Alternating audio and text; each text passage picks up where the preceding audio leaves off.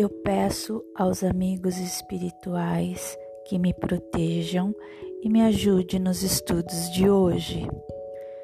Peço também que sigam os meus passos na vida para que eu me espiritualize e alcance os objetivos aos quais me for concedida a minha existência terrestre. Que o Supremo Senhor seja glorificado e Jesus me abençoe.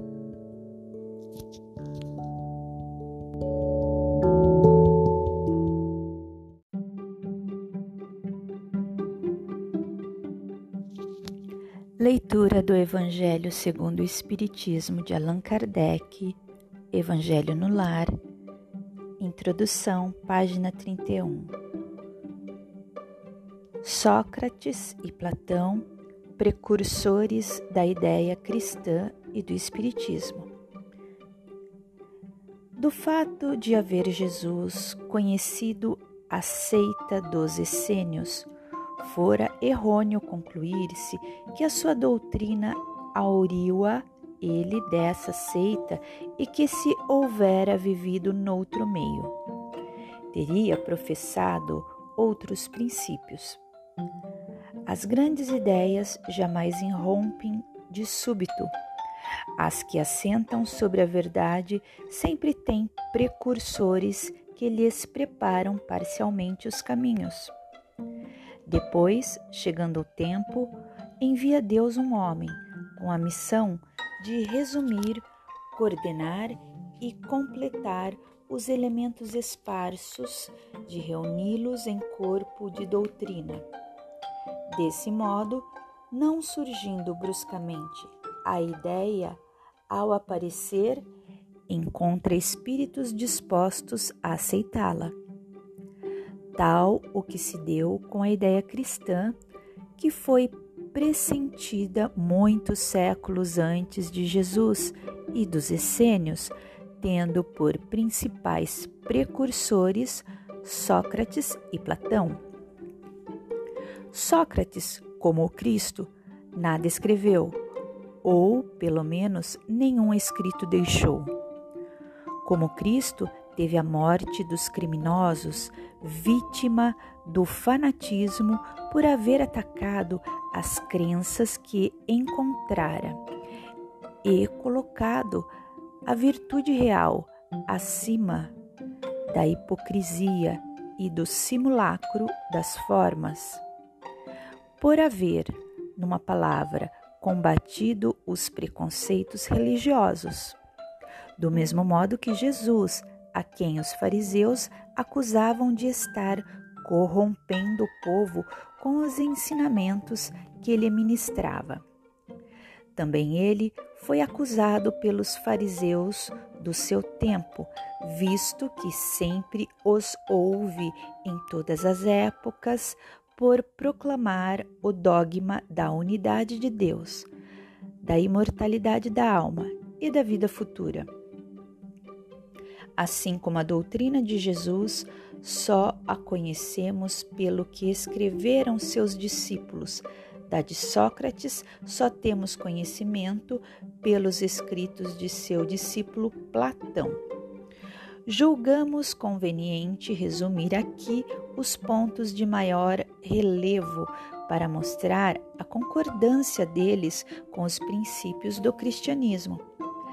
Aos que considerarem esse paralelo uma profanação e pretendam que não pode haver paridade entre a doutrina de um pagão e a do Cristo, diremos que não era pagã de Sócrates, pois que objetivava combater o paganismo, que a de Jesus, mas mais completa e mais depurada do que aquela, nada tem que perder com a comparação, que a grandeza da missão divina do Cristo não pode ser diminuída, que, ademais, trata-se de um fato da história que a ninguém será possível apagar o homem ha chegado a um ponto em que a luz emerge por si mesma de sob o alqueire.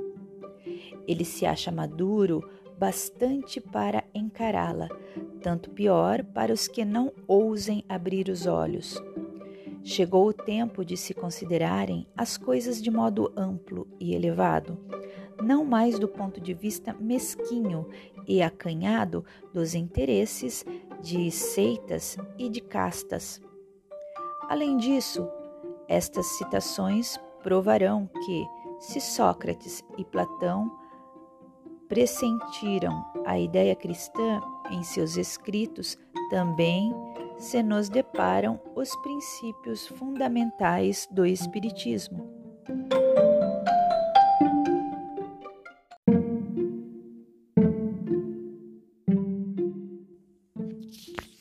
Resumo da doutrina de Sócrates e de Platão.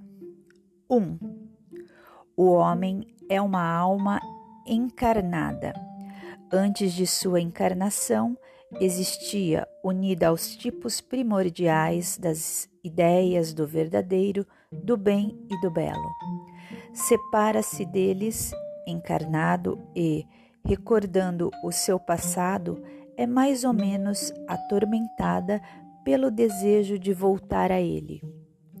Não se pode enunciar mais claramente a distinção e independência entre o princípio inteligente e o princípio material. É, além disso, a doutrina da pré-existência da alma, da vaga intuição que ela guarda de um outro mundo, a que aspira da sua sobrevivência ao corpo, da sua saída do mundo espiritual para encarnar e da sua volta a esse mesmo mundo após a morte. É, finalmente, o germe da doutrina dos anjos decaídos.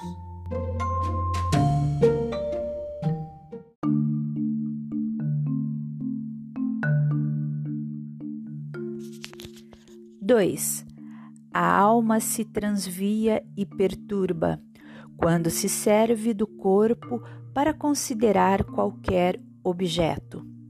Tem vertigem, como se estivesse ébria, porque se prende a coisas que estão, por sua natureza, sujeitas a mudanças. Ao passo que, quando contempla a sua própria essência, dirige-se para o que é puro, eterno, imortal. E sendo ela dessa natureza, permanece aí ligada. Por tanto tempo quanto possa. Cessam então os seus transviamentos, pois que está unida ao que é imutável. E a esse estado da alma é que se chama sabedoria.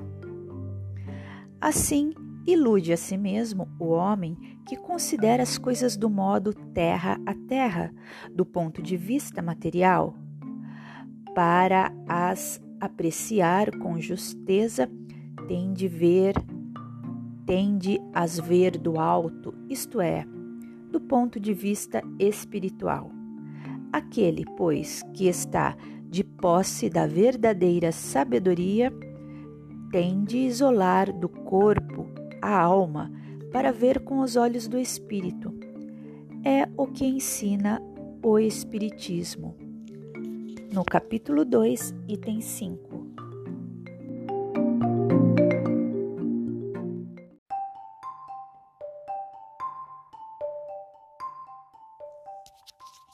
Três. Enquanto tivermos o nosso corpo e a alma se achar mergulhada nessa corrupção, nunca possuiremos o objeto dos nossos desejos, a verdade. Com efeito, o corpo nos suscita mil obstáculos pela necessidade em que nos achamos de cuidar dele. Ademais, ele nos enche de desejos, de apetites, de temores de mil quimeras e de mil tolices, de maneira que, com ele, impossível se nos torna ser ajuizados nem por um instante. Todavia, se não nos é possível conhecer puramente coisa alguma, enquanto a alma nos está ligada ao corpo. De duas, uma: ou jamais conheceremos a verdade, ou só a conheceremos após a morte. Libertos da loucura do corpo, conversaremos então. Lícito é esperá-lo com homens igualmente libertos e conheceremos por nós mesmos a essência das coisas. Essa a razão porque os verdadeiros filósofos se exercitam em morrer e a morte não se lhes afigura de modo nenhum temível. Está aí o princípio das faculdades da alma, obscurecidas por motivo dos órgãos corporais e o da expansão dessas faculdades depois da morte. Trata-se, porém, apenas de almas já depuradas. O mesmo não se dá com as almas impuras. O céu e o inferno, primeira parte, capítulo 2, e segunda parte, capítulo 1.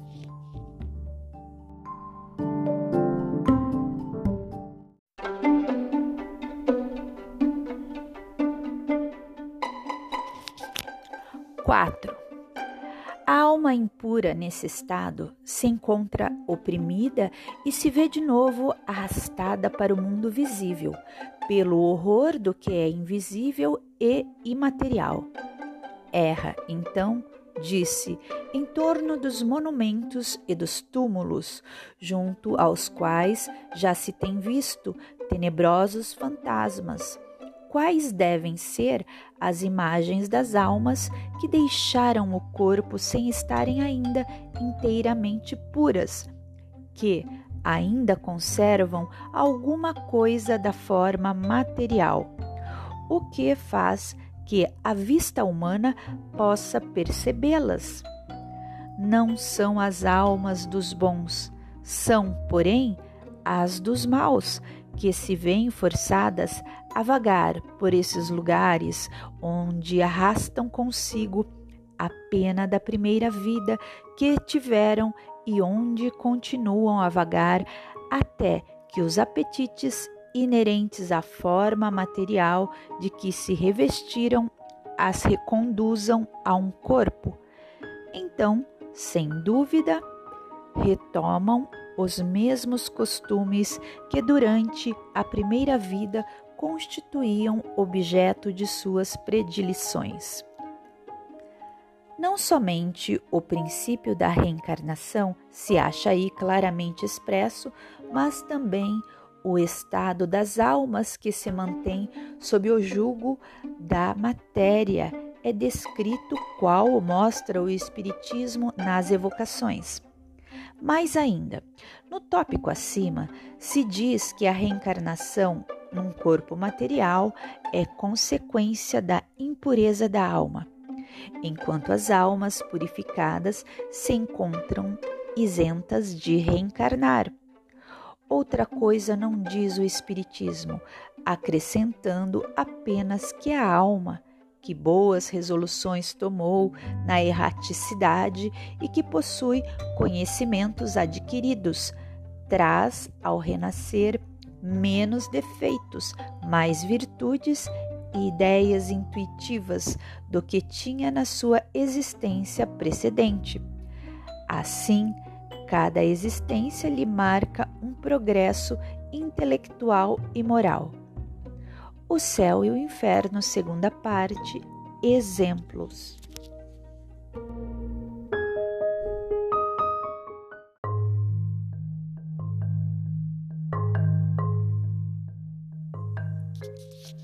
Os demônios ocupam o espaço que separa o céu da terra, constituem o laço que une o grande todo a si mesmo, não entrando nunca a divindade em comunicação direta com o homem.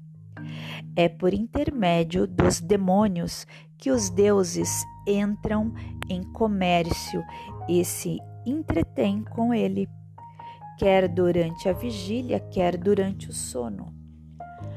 A palavra daimon da qual fizeram o termo demônio, não eram, na antiguidade, tomara a má parte, como nos tempos modernos.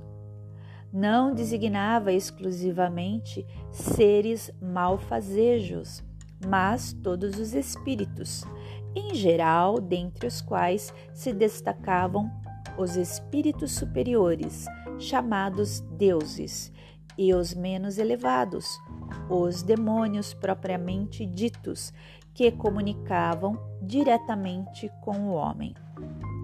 Com os homens. Também o Espiritismo diz que os espíritos povoam o espaço, que Deus só se comunica com os homens por intermédio dos espíritos puros, que são os incumbidos de lhes transmitir as vontades, que os espíritos se comunicam com eles durante a vigília e durante o sono. Pode, em lugar da palavra demônio, a palavra espírito, e tereis a doutrina espírita. Ponde a palavra anjo, e tereis a doutrina cristã.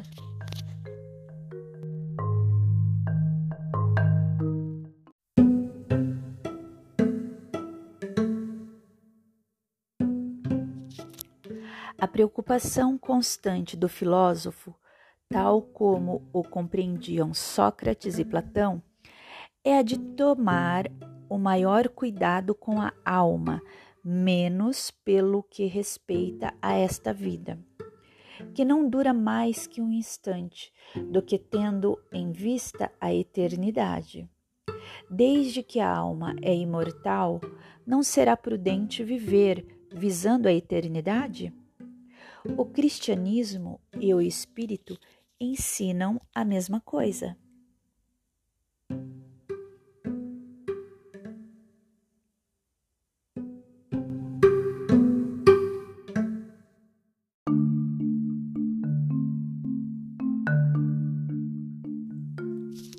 Oito. Se a alma é imaterial, tem de passar após essa vida a um mundo igualmente invisível e imaterial, do mesmo modo que o corpo, decompondo-se, volta à matéria. Muito importa, no entanto, distinguir bem a alma pura, verdadeiramente material, que se alimente como Deus de ciência e pensamentos, da alma mais ou menos maculada de impurezas materiais, que a impedem de elevar-se para o divino e a retém nos lugares da sua estada na terra. Sócrates e Platão, como se vê, compreendiam perfeitamente os diferentes graus de desmaterialização da alma. Insistem na diversidade de situação que resulta para elas da sua maior ou menor pureza. O que eles diziam por intuição, o Espiritismo o prova com os inúmeros exemplos que nos põe sob as vistas. O céu e o inferno, segunda parte.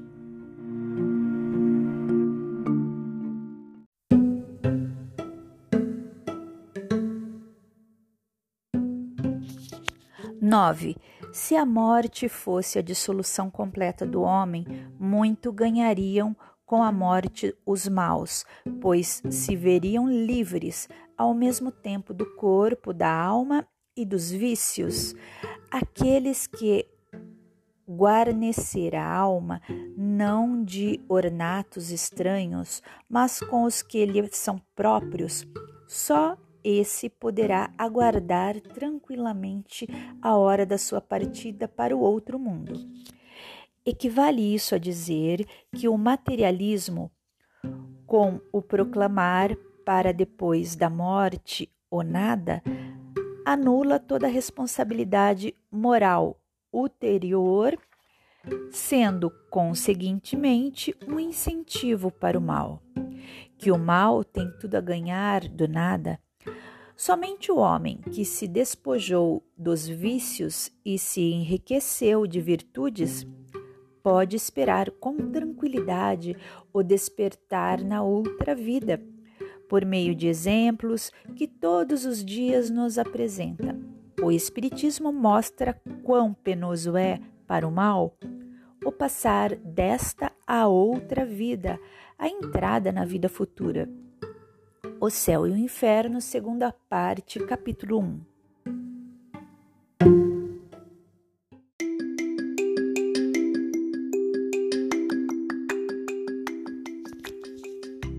10. O corpo conserva bem impressos os vestígios dos cuidados de que foi objeto e dos acidentes que sofreu. Dá-se o mesmo com a alma. Quando despida do corpo, ela guarda evidentes os traços do seu caráter, de suas afeições e as marcas que lhe deixaram todos os atos de sua vida. Assim, a maior desgraça que pode acontecer ao homem é ir para um outro mundo com a alma carregada de crimes. Vês, Cálides, que nem tu, nem Pólux, nem Górgias podereis provar que devamos levar outra vida que nos seja útil quando estejamos do outro lado. De tantas opiniões diversas, a única que permanece inabalável é a de que mais vale receber do que cometer uma injustiça e que, acima de tudo, devemos cuidar não de parecer, mas de ser homem de bem. Colóquios de Sócrates com seus discípulos na prisão depara-se-nos aqui outro ponto capital, confirmado hoje pela experiência. O de que a alma não depurada conserva as ideias, as tendências, o caráter e as paixões que teve na terra. Não é inteiramente cristã esta máxima, mas vale receber do que cometer uma injustiça o mesmo pensamento exprimiu Jesus. Usando desta figura, se alguém vos bater numa face, apresentai-lhe a outra. Capítulo 12, itens 7 e 8.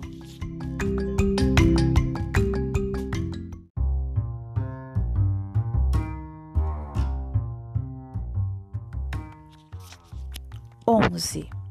De duas umas, ou a morte é uma destruição absoluta, ou é passagem da alma para outro lugar. Se tudo tem de extinguir-se, a morte será como uma dessas raras noites que passamos sem sonho e sem nenhuma consciência de nós mesmos. Todavia, se a morte é apenas uma mudança de morada, a passagem para o lugar onde os mortos se têm de reunir que felicidade há de encontrarmos lá aqueles a quem conhecemos. O meu maior prazer seria examinar de perto os habitantes desta outra morada e de distinguir lá, como aqui, os que são dignos dos que se julgam tais e não o são. No entanto, é tempo de nos separarmos, eu para morrer, vós para viverdes. Sócrates aos seus juízes. Segundo Sócrates, os que viveram na terra se encontram após a morte e se reconhecem. Mostra o Espiritismo que continuam as relações que entre eles se estabeleceram, de tal maneira que a morte não é nenhuma interrupção nem a cessação da vida, mas uma transformação, sem solução de continuidade. Houvessem Sócrates e Platão conhecido os ensinos que o Cristo difundiu 500 anos mais tarde e os que agora o Espiritismo espalha e não teriam falado de outro modo. Não há nisso, entretanto, o que surpreenda se considerarmos que as grandes verdades são eternas e que os espíritos adiantados hão de tê-las conhecido antes de virem à terra para onde as trouxeram. que Sócrates, Platão e os grandes filósofos daqueles tempos bem podem, depois, ter sido dos que secundaram o Cristo na sua missão divina, escolhidos para esse fim precisamente por se acharem mais do que outros em condições de lhe compreenderem as sublimes lições, que finalmente pode dar-se. Façam eles agora parte da pleiade dos espíritos encarregados de ensinar aos homens as mesmas verdades.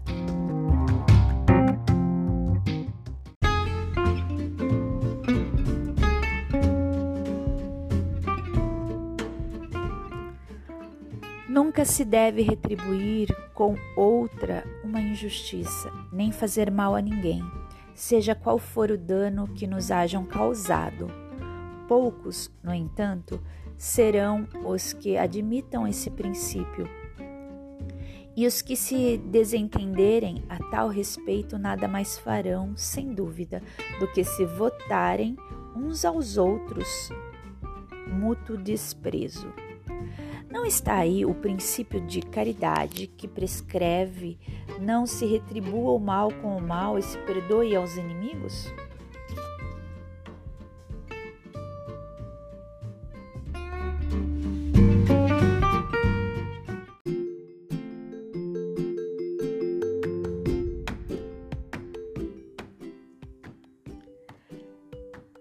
Pelos frutos que se conhece a árvore. Toda ação deve ser qualificada pelo que produz. Qualificá-la de má quando dela provenha mal, de boa quando dê origem ao bem. Esta máxima, pelos frutos é que se reconhece a árvore, se encontra muitas vezes repetida textualmente no Evangelho.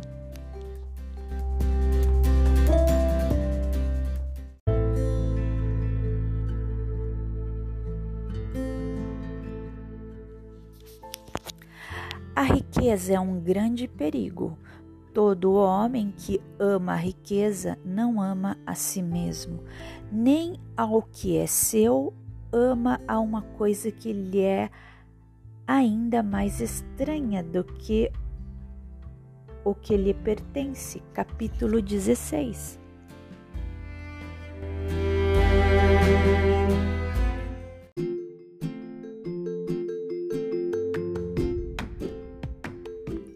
15. As mais belas preces e os mais belos sacrifícios prazem menos à divindade do que uma alma virtuosa que faz esforços por se lhe assemelhar. Grave coisa fora que os deuses dispensassem mais atenção às nossas oferendas do que à nossa alma. Se tal se desse, poderiam os mais culpados conceder conseguir que eles se lhes tornassem propícios.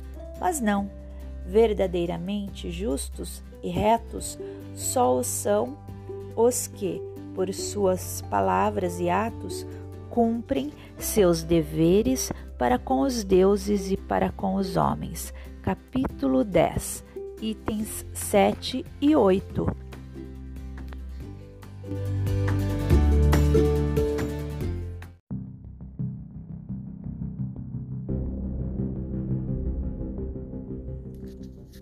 16. Chamo homem vicioso a esse amante vulgar, que mais ama o corpo do que a alma.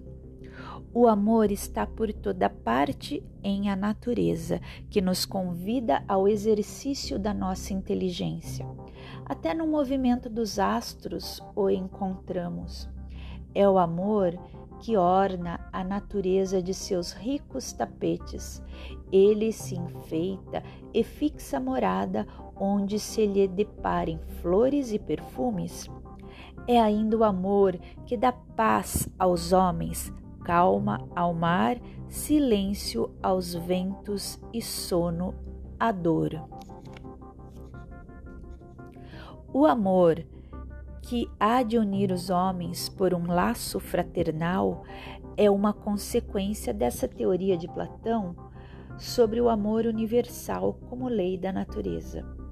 Tendo dito Sócrates que o amor não é nem um Deus, nem um mortal, mas um grande demônio, isto é, um grande espírito que preside ao amor universal. Essa proposição lhe foi imputada como crime.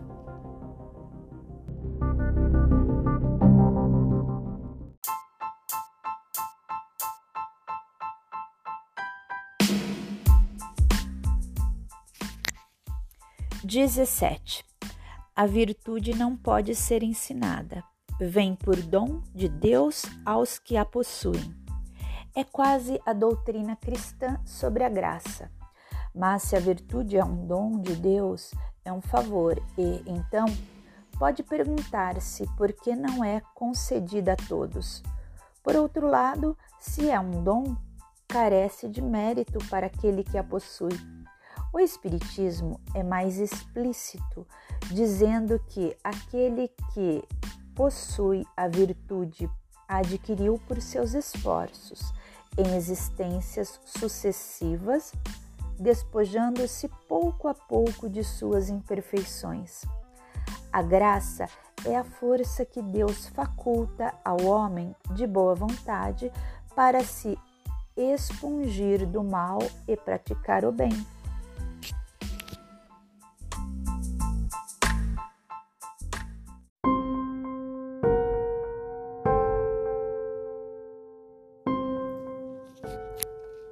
18.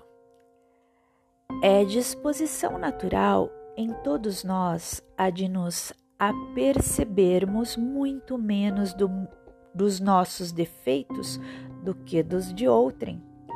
Diz o Evangelho: Vedes a palha que está no olho do vosso próximo, e não vedes a trave que está no vosso. Capítulo 10, itens 9 e 10.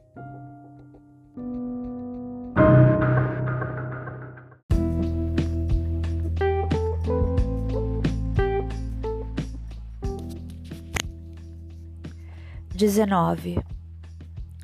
Se os médicos são mal sucedidos, tratando da maior parte das moléstias, é que tratam do corpo sem tratarem da alma. Ora, não se achando o todo em bom estado, impossível é que uma parte dele passe bem. O Espiritismo fornece a chave das relações existentes entre a alma e o corpo e prova que um reage incessantemente sobre o outro. Abre, assim, nova senda para a ciência, com o lhe mostrar a verdadeira causa de certas afecções. Faculta-lhe os meios de as combater. Quando a ciência levar em conta a ação do elemento espiritual na economia, menos frequentes serão os seus maus êxitos.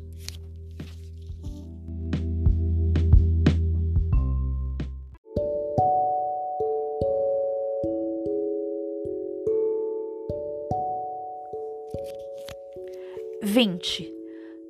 Todos os homens, a partir da infância, muito mais fazem de mal do que de bem. Essa sentença de Sócrates fere a grave questão da predominância do mal na Terra, questão insolúvel sem o conhecimento da pluralidade dos mundos e da destinação do planeta terreno, habitado apenas por uma fração mínima da humanidade. Somente o Espiritismo resolve essa questão, que se encontra explanada aqui adiante, nos capítulos 2, 3 e 4 do Evangelho segundo o Espiritismo de Allan Kardec.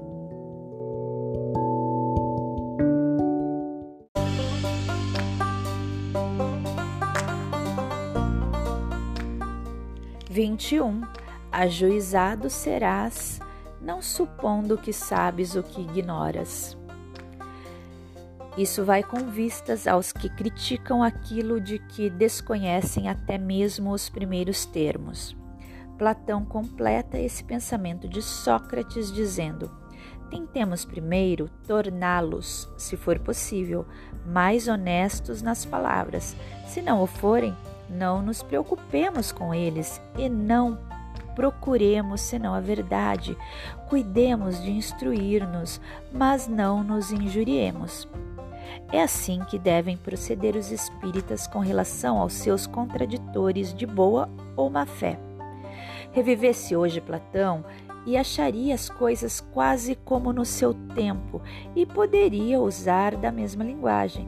Também Sócrates toparia criaturas que zombariam de sua crença nos espíritos e que o qualificariam de louco, assim como ao seu discípulo Platão.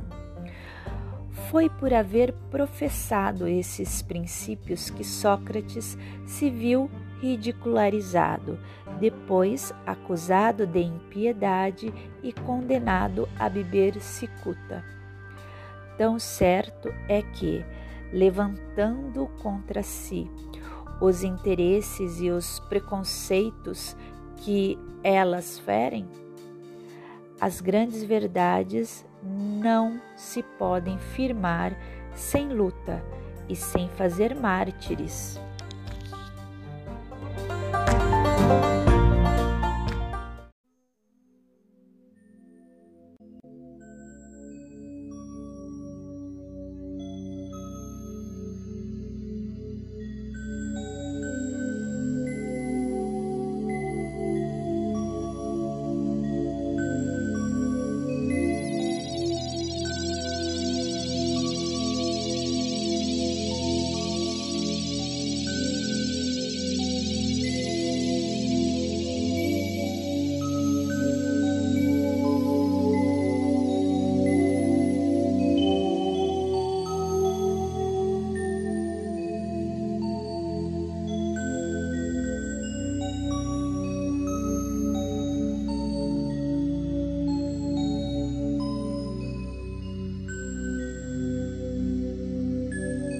Entraremos na energia do selo enlaçador de mundos, Simi.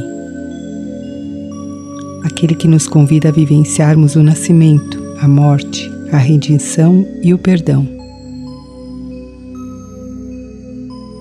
Em sua tela mental, a imagem do selo em sua cor branca.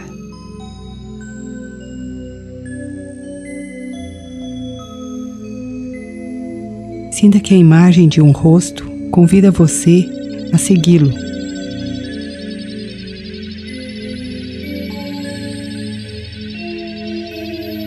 Sinta-se cruzando barreiras, obstáculos, estreitos corredores.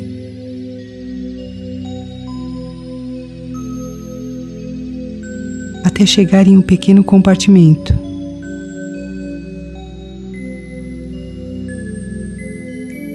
Veja nesse compartimento a imagem de alguém algemado,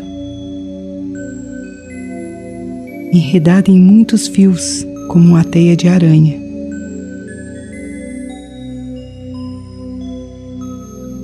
Vá aproximando-se. Olhe nos olhos dessa pessoa.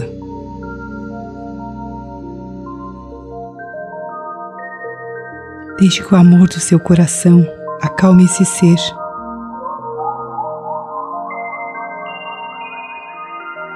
Comece a desamarrá-lo, como se você estivesse amorosamente desamarrando você mesmo e, simultaneamente, desamarrando todas as pessoas que ainda estão arredadas a você pelo karma causa efeito. Faça isso com imenso amor. Remova as teias da ilusão que prendem a esse ser. Remova as algemas que o prende nesse espaço-tempo limitado.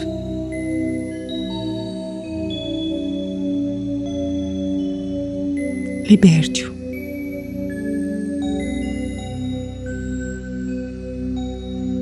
Perdoe-se por ter criado essa forma de punição a partes suas e a outros seres.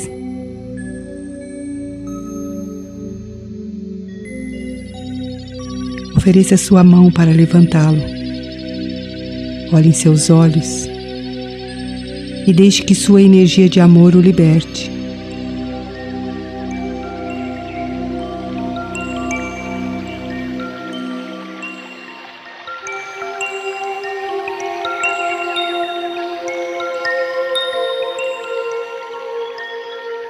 Traga a energia do selo enlaçador de mundos para essa memória e para o seu coração.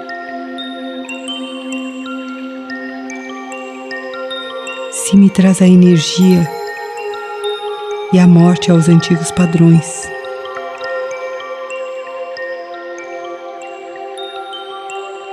Libera o sistema de crenças que não serve mais nessa consciência de perfeição.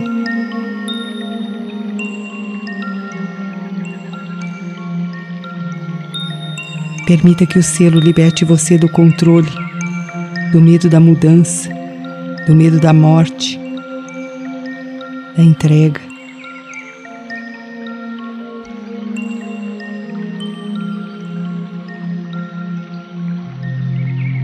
Sinta que essa luz branca abre novos espaços, sem amarras, sem medos.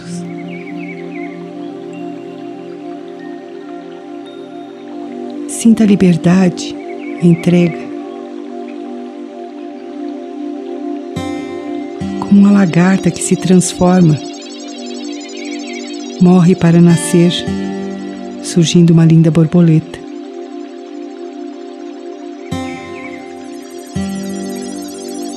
Sinta através da energia de cima essa transformação.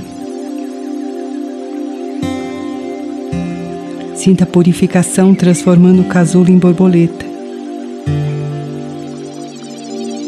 Alce voos ilimitados. Renda-se.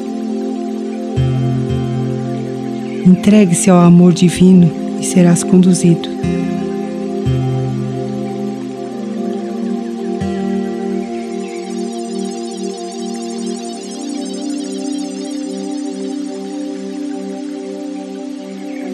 Ao retornar, peça a energia do enlaçador de mundos para permanecer em seu coração, ensinando você a perdoar, a resgatar suas partes autoaprisionadas, a transformar antigos padrões em amor incondicional.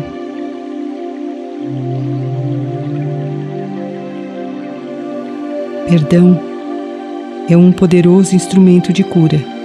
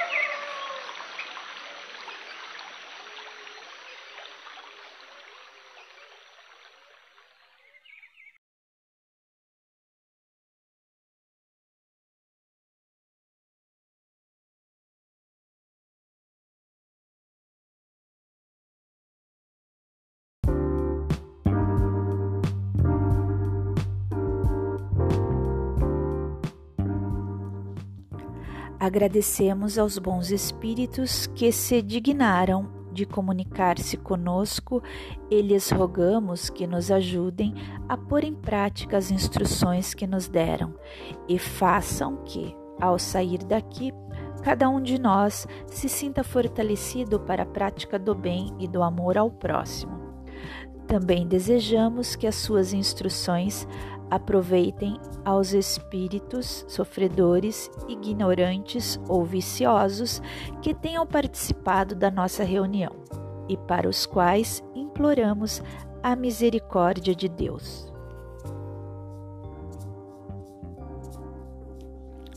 Deus onipotente, permite que os bons espíritos me assistam em todo momento. Preserva-me da presunção de me julgar resguardada dos espíritos maus, do orgulho que me induza em erro sobre o valor do que obtenha, de todo sentimento oposto à caridade para com outros médiums e outras pessoas. Se cair em erro, inspira alguém a ideia de me advertir disso e a mim a humilde, a humildade que me faça aceitar reconhecida a crítica e tomar como endereçados a mim mesma e não aos outros os conselhos que os bons espíritos me queiram ditar.